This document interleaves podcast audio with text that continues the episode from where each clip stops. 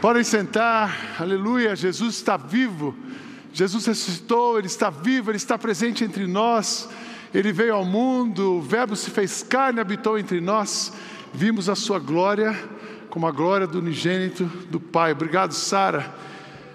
Eu quero, antes de começar a mensagem dessa manhã, ou de continuar, porque a mensagem começa no louvor, naquilo que falamos, lemos e ouvimos, eu quero registrar a presença do ah, prefeito Marcos aqui, prefeito de Carapicuíba, obrigado por estar conosco.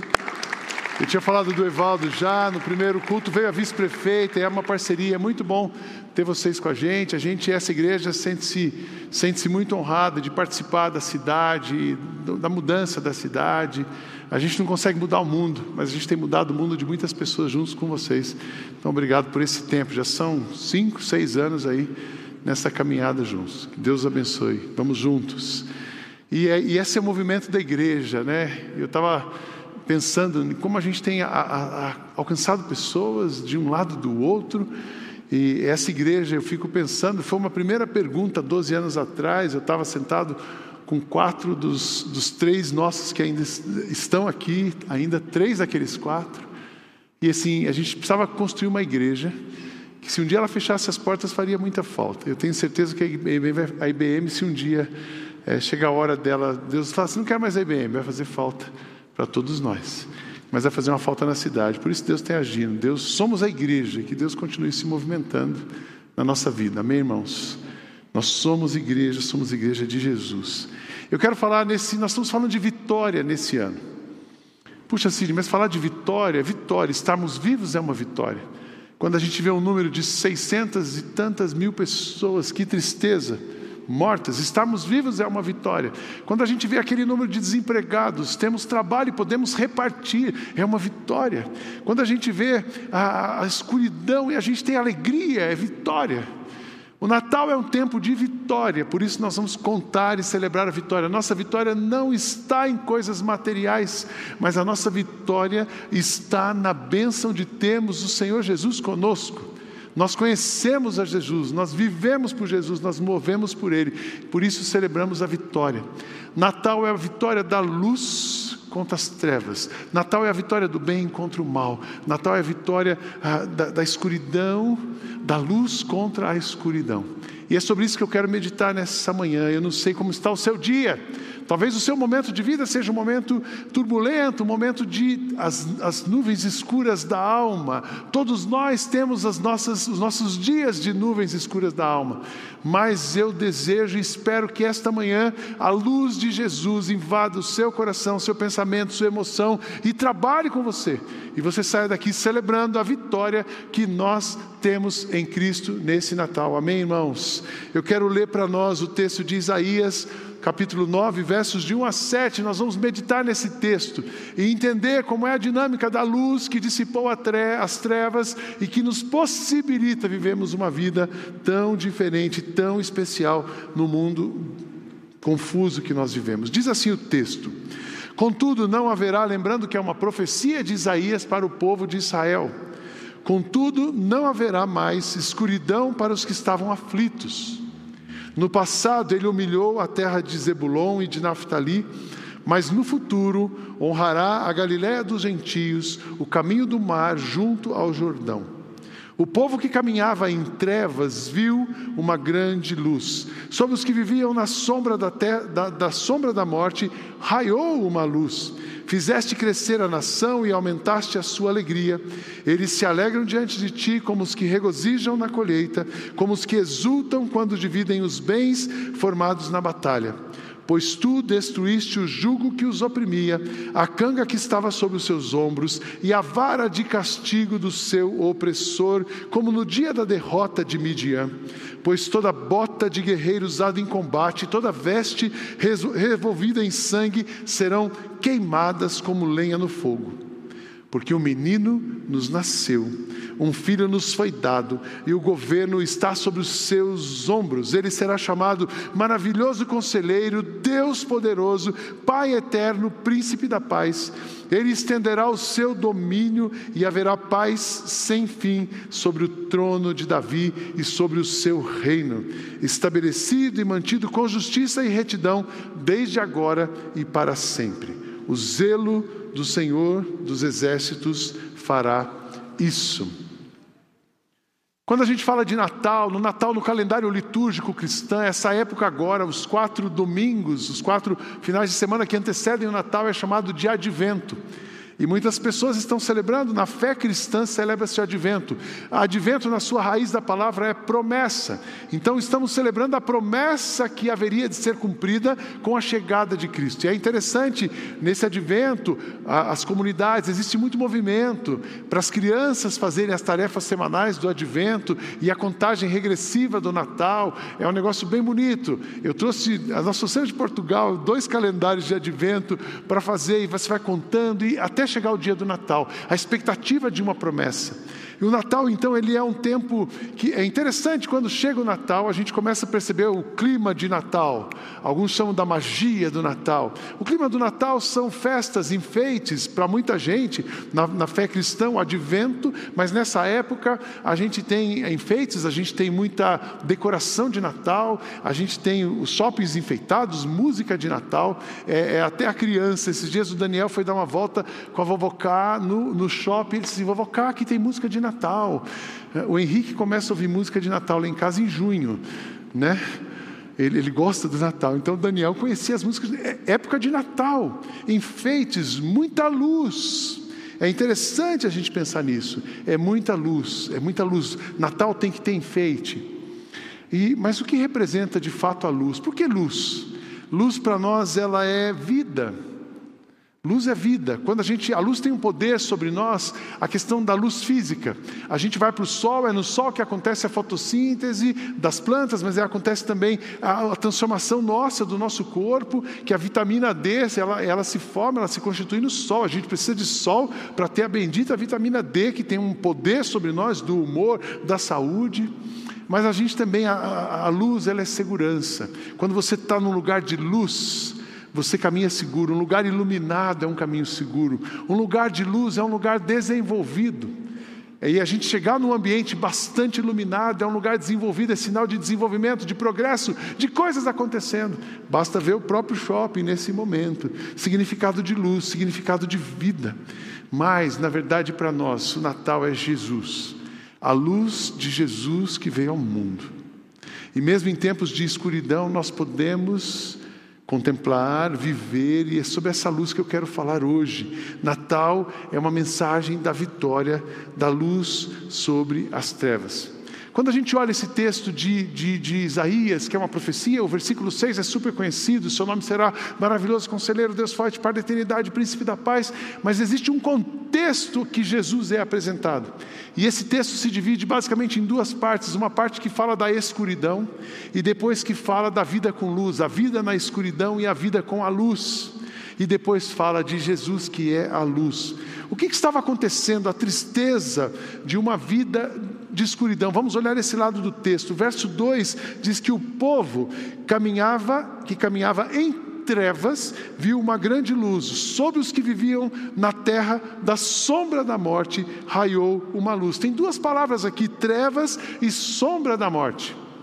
É, esse era o contexto da, da, situação do povo de Israel naquele momento. Trevas, por quê? Trevas aqui tem um sentido figurado de cegueira, cegueira espiritual, cegueira para as coisas que eles tinham valor. O povo estava cego, sem condições de enxergar e de entender, cegueira, ignorância e medo.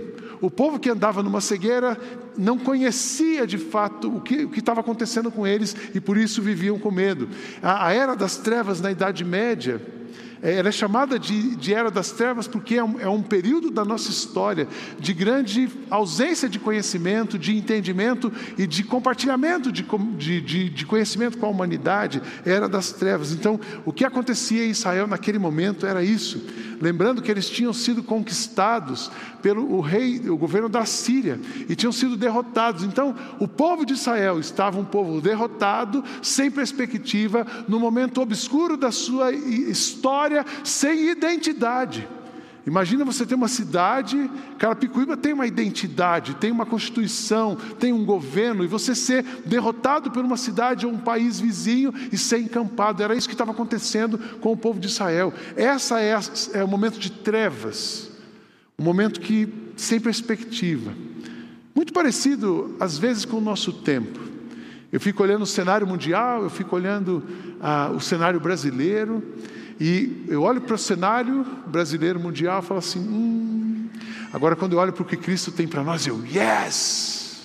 Olhar para Cristo tem enchido o nosso coração de esperança, mas aqui nesse texto ele fala da vida na tristeza com escuridão. Tinha uma realidade espiritual, tinha uma condição espiritual muito ruim Israel, do, do, povo de Israel. Ali em Isaías, no capítulo 8, um, um capítulo anterior a esse, ele fala da condição espiritual do povo. E o povo vivia sem Deus. Diz assim o texto, olha o capítulo 8, verso 19: Quando vocês disserem, consultem quando disserem a vocês, consultem médios e espíritas que murmuram encantamentos, pois todos vocês procuram os seus deuses e os mortos em favor dos vivos, respondam à lei e aos mandamentos. Se eles não falarem conforme esta palavra, vocês jamais verão a luz. Aflitos e famintos vaguearão pela terra. Quando estiverem famintos, ficarão irados e olhando para cima, amaldiçoarão o reino, o seu rei e o seu Deus. Depois olharão para terra e só verão aflição, trevas, temível escuridão e serão atirados em densas trevas. Era um povo que literalmente desprezou a palavra de Deus, era um povo que literalmente desprezou toda a orientação divina e abandona aquilo. E aí então estava ali consultando médiums e espíritas, e Isaías diz que essa condição, essa condição era a sombra da morte. Essa condição é que os, os impedia de ver a luz.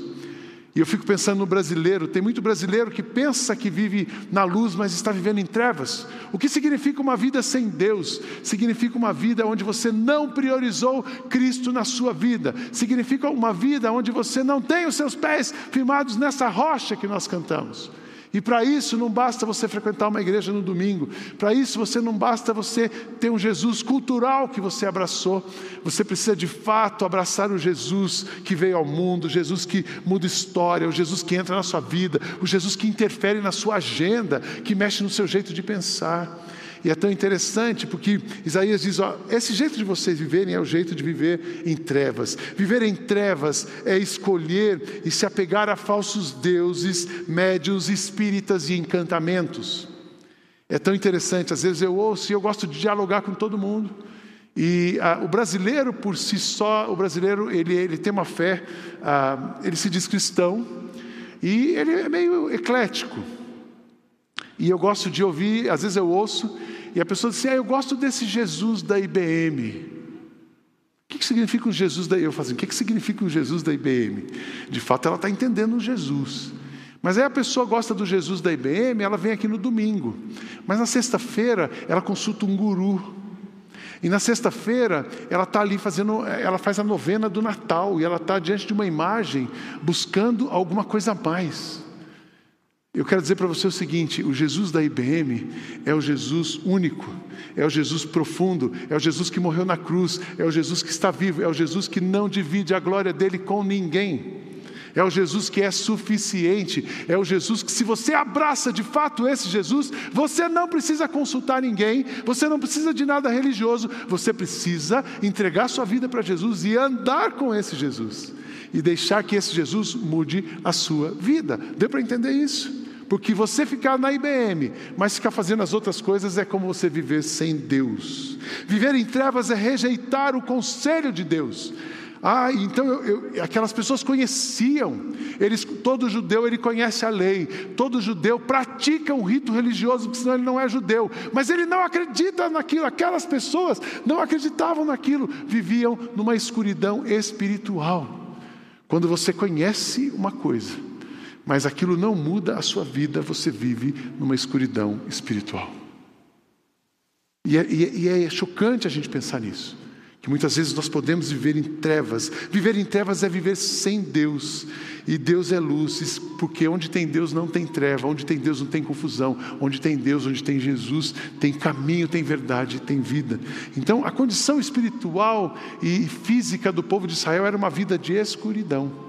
Mas eles receberam uma promessa aí no verso 6, começa no verso 1 dizendo: Olha, esse povo que está sofrendo tudo isso, que está confuso, esse povo vai sair da luz, contudo, não haverá mais escuridão para os que estavam aflitos.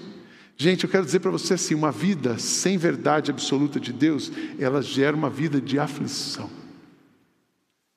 Você que busca Jesus, mas busca um monte de coisa, fica sempre a incerteza. Não, abra mão de tudo e abrace Jesus unicamente na sua vida. Amém?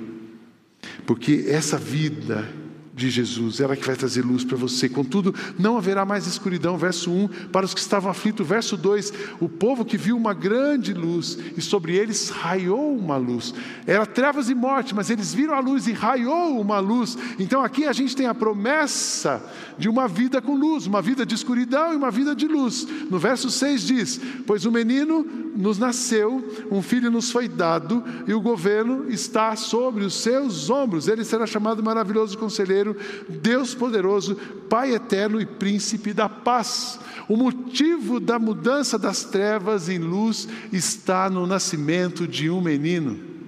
A condição daquele povo muda quando Cristo vem ao mundo. O menino anunciado, e ele, isso era uma profecia, o menino que estava sendo anunciado. Nos versos 6 e 7 ele diz que o governo desse menino que está nascendo está sobre os seus ombros. Ele estenderá o seu domínio, haverá paz sem fim sobre o trono de Davi, sobre o seu reino estabelecido e mantido com justiça e retidão desde agora e para sempre. O profeta Miqueias, quando anunciou para o povo, e Deus usou vários homens para dizer: Olha, vocês têm uma condição ruim, mas vocês vão sair disso. E o profeta Miqueias, no capítulo 5, o verso 2, ele diz assim: Mas tu, Belém Efrata, embora sejas pequeno dentre os clãs de Judá, de ti virá para mim aquele que será o governante de Israel. Suas origens estão num passado distante, em tempos antigos. Jesus, a, a, raiz de Davi, aquele que haveria de libertar o povo. O Evangelho de João nos apresenta Jesus como a luz do mundo. Aquele que segue essa luz não anda em trevas, e quem tem luz tem vida. Evangelho de João, capítulo 8, o verso 12. No advento do Natal, estava chegando a luz, o mundo, a verdadeira luz que ilumina todos os homens. A verdadeira luz é Jesus. E para você ter uma vida de luz, você precisa andar com Jesus. Isso foi anunciado. A luz vem de fora, o mundo está perdido. A solução não está naquelas pessoas, a solução não está na religião, a solução não está nos governantes, mas a solução está naquele que há de vir. Toda a humanidade precisa de um Salvador. Com todo respeito ao prefeito, não existe governo nenhum no mundo que vai dar jeito nessa humanidade. A gente pode cooperar com Cristo e Ele dá jeito na humanidade. O remédio da humanidade chama-se Jesus. Enquanto uma pessoa não encontra Cristo, ela não encontra vida. Sem Cristo não há vida, mas com Cristo temos vida e vida abundante. Uma vida de escuridão e uma vida de luz. Então é chocante a promessa de Isaías, é chocante o que ele levanta para nós. Se você de fato quer mudar o seu status, se você de fato quer mudar a sua vida, você precisa sair das trevas e vir para a luz, e esse caminho é Jesus. E ele fala então de um presente. E aí no verso 6 ele apresenta Jesus como presente para a humanidade. A resposta de Deus para essa vida de escuridão é Jesus no mundo. Versículo 6: Um filho nos foi dado. O que foi dado é um presente. No verso 7, o que significa um presente? A gente não precisa fazer nada para receber.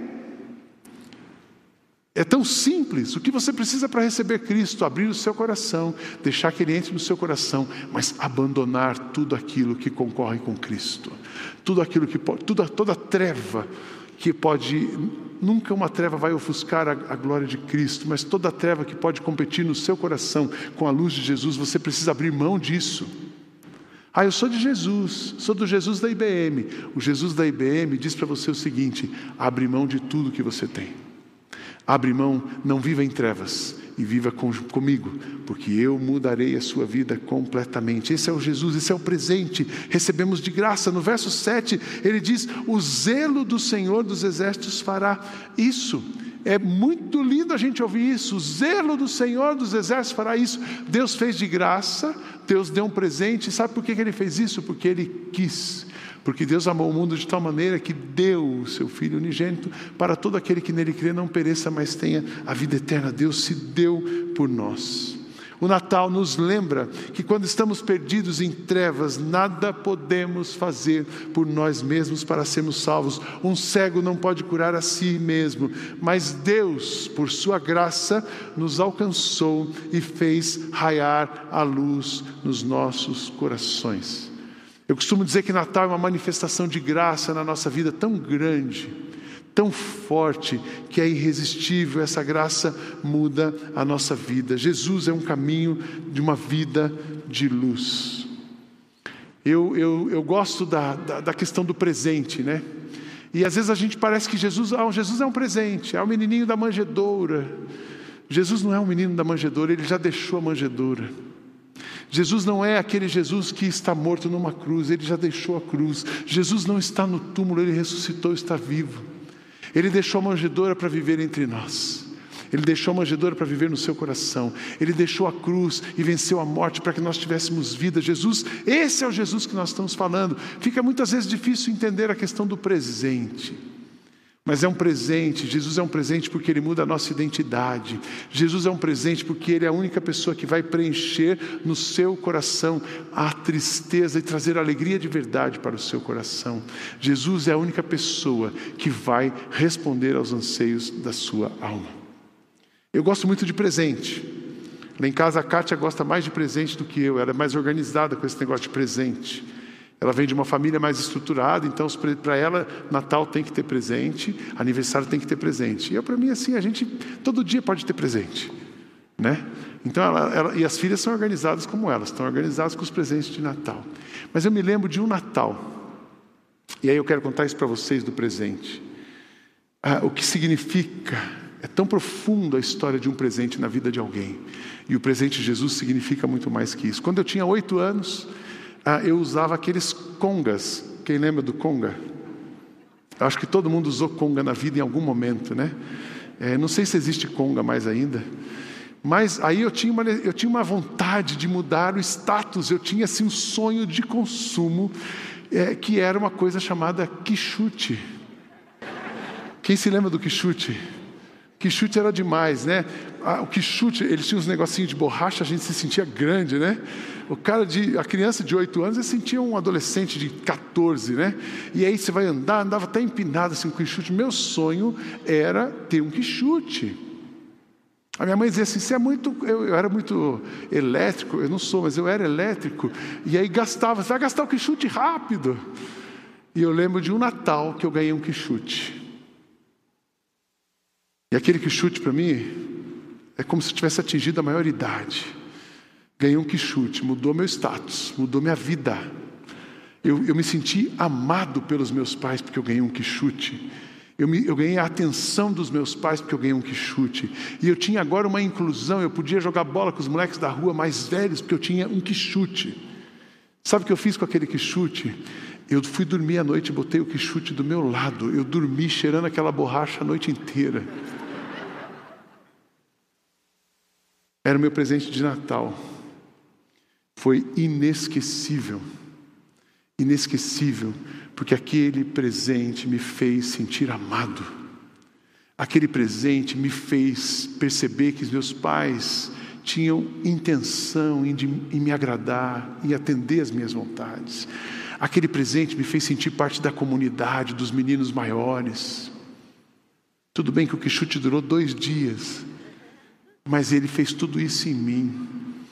Aí eu fico pensando, Jesus como presente, Jesus faz você se sentir amado. Esse é o Natal. Esse é o Natal, é a gente se sentir amado. Deus olhou para a humanidade e disse assim: Eu preciso amar as pessoas. É Deus voltando os olhos dele para nós, é Deus mudando a sua identidade, é Deus incluindo você num reino celestial, é Deus tirando você de uma vida confusa em trevas e trazendo para você para uma vida de luz, que a despeito das dificuldades que nós temos, quando temos Jesus, somos incluídos e vivemos essa vida de luz. O que eu desejo para você nesse Natal é que você encontre Jesus e viva Jesus verdadeiramente e profundamente. Jesus, o mundo é um lugar escuro, mas Jesus é a luz do mundo. Sem Ele permanecemos em trevas, sem Ele não conseguimos ver, sem Ele estamos perdidos. Deus é luz e Jesus é a luz do mundo, a luz que dissipou as trevas. A mensagem que Cristo nos deu e que anunciamos é: vocês é esta. Deus é luz, não há nele nenhuma escuridão. Portanto, se dizemos que estamos unidos com Deus e ao mesmo tempo vivemos na escuridão, então estamos mentindo com palavras e ações. Porém, se vivemos na luz, como Deus está na luz, então estamos unidos uns com os outros e o sangue de Jesus, o seu Filho, nos limpa de todo o pecado. Eu desejo que esse seja o melhor Natal da sua vida. Amém?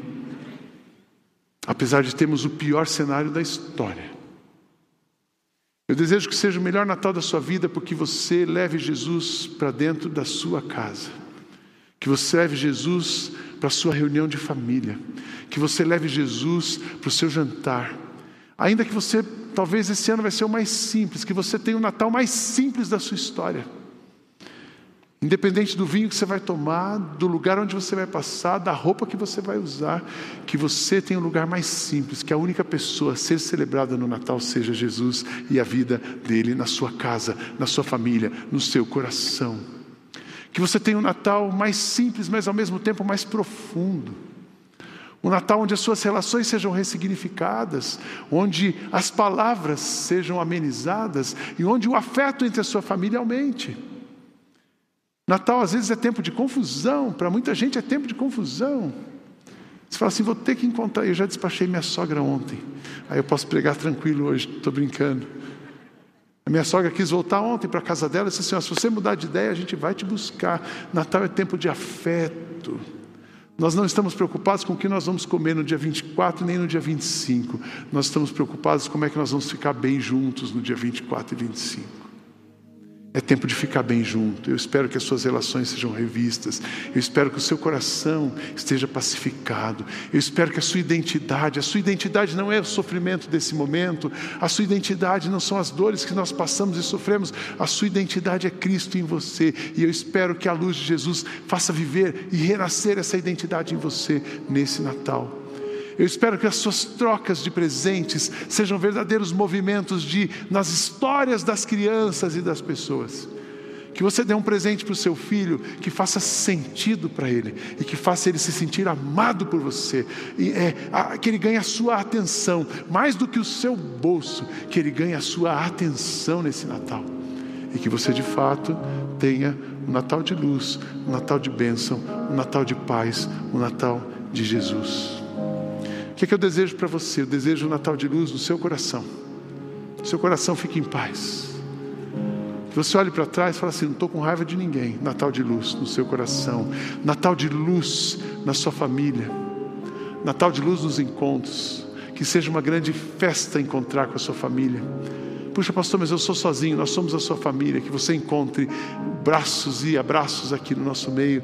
Natal de luz para os seus negócios Natal de luz para os seus sonhos, que você volte a sonhar nesse Natal, que você levante os olhos e olhe para 2022 cheio de esperança, porque é luz, Jesus trouxe luz, Ele é a nossa luz.